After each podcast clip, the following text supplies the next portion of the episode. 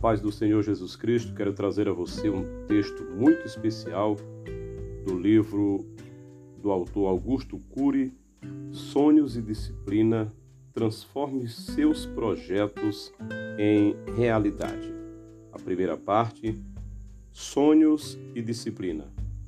Pilotando a aeronave mental. Ter disciplina é aprender a ter garra, determinação, metas de vida.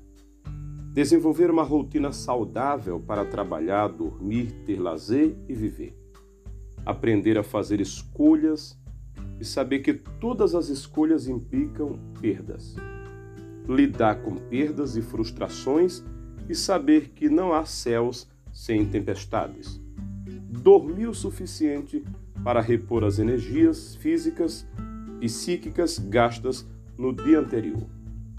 Ter sonho é elaborar projetos de vida que controlam a emoção. Saber que sonhos não são desejos, desejos, intenções superficiais. Planejar o futuro, pensar a médio e longo prazos. Superar a necessidade neurótica do mecanismo de recompensa imediata. Compreender que sonhos sem disciplina produzem pessoas frustradas.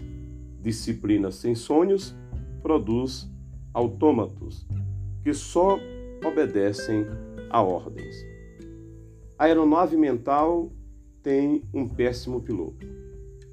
Você teria coragem de subir num avião e fazer uma longa viagem sabendo que o piloto tem poucas horas de voo, ou seja, quase não tem experiência? Relaxaria se soubesse que ele desconhece os instrumentos de navegação? Dormiria se ele não tivesse habilidade para se desviar de rotas turbulentas com alta concentração de nuvens e descargas elétricas?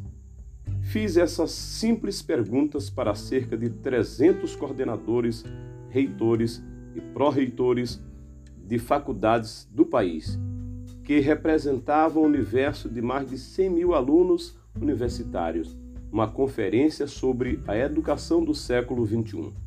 É óbvio que todos responderam que se sentiriam completamente desconfortáveis. Muitos nem sequer ousariam pisar nessa aeronave.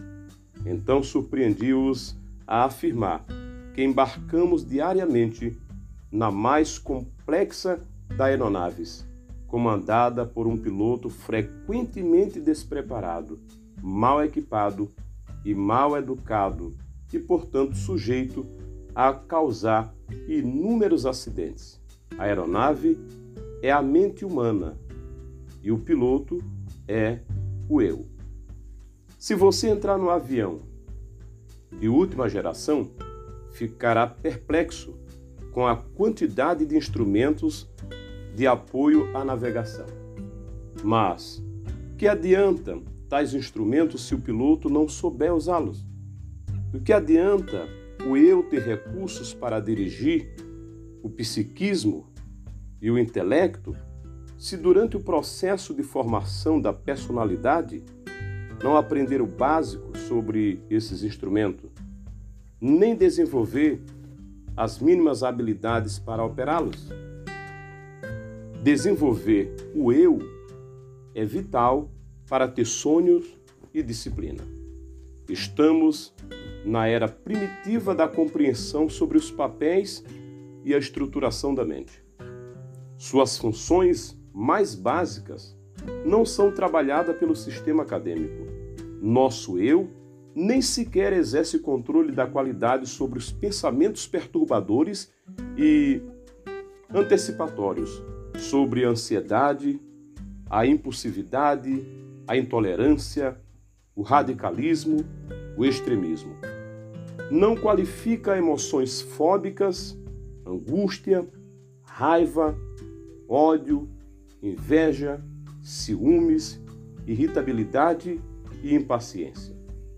Você conhece as emboscadas produzidas pelos fenômenos psíquicos? Seu eu é um bom protetor da sua emoção? É qualificador de seus pensamentos ou os deixa soltos, esperando que se dissipem espontaneamente?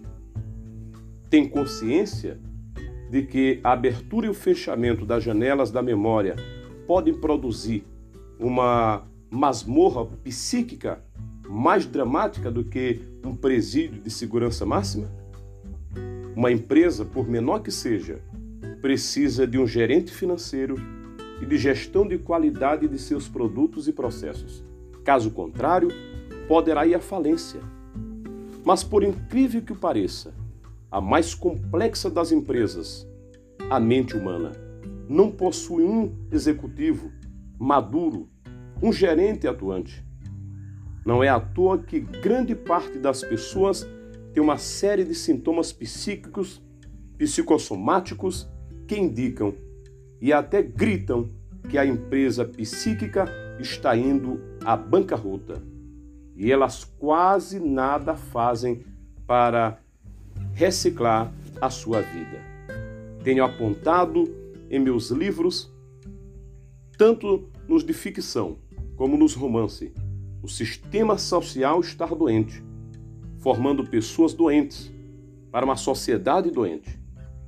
O grande desafio das escolas, do ensino fundamental à universidade, não é preparar pessoas para o mercado de trabalho, mas prepará-los para o mercado psíquico. Ninguém brilhará no teatro social se, primeiramente, não brilhar como pensador no teatro psíquico brilhantes pensadores como Sócrates, Platão, Aristóteles, Spinoza, é, Freud, Einstein, é, Piaget, Gardner, não tiveram a oportunidade de estudar os papéis do eu. Eles intuitivamente construíram brilhantes ideias, mas a compreensão do eu como gestor psíquico ficou obscura. Se estudarmos os papéis do eu, potencializaremos suas habilidades, teremos mais possibilidade de reciclar nossa história. Seremos menos deuses e mais humanos. Teremos menos necessidade de evidência social e mais necessidade de contemplar as coisas simples. Seremos menos assaltados pela necessidade neurótica de poder e teremos mais necessidade de contribuir para os outros no anonimato. Julgaremos menos e abraçaremos mais. Cobraremos menos de nós mesmos e dos outros e nos doaremos mais. Seremos mais flexíveis e menos radicais. Falaremos mais de nós mesmos sem medo de sermos taxados de louco, insanos, débeis. Seremos mais ousados para liberar o imaginário e propor ideias a menos servos da timidez. Seremos menos vítimas das angústias, fobias, inseguranças e mais promotores do júbilo e da liberdade. Pensaremos mais como espécie e menos como indivíduos.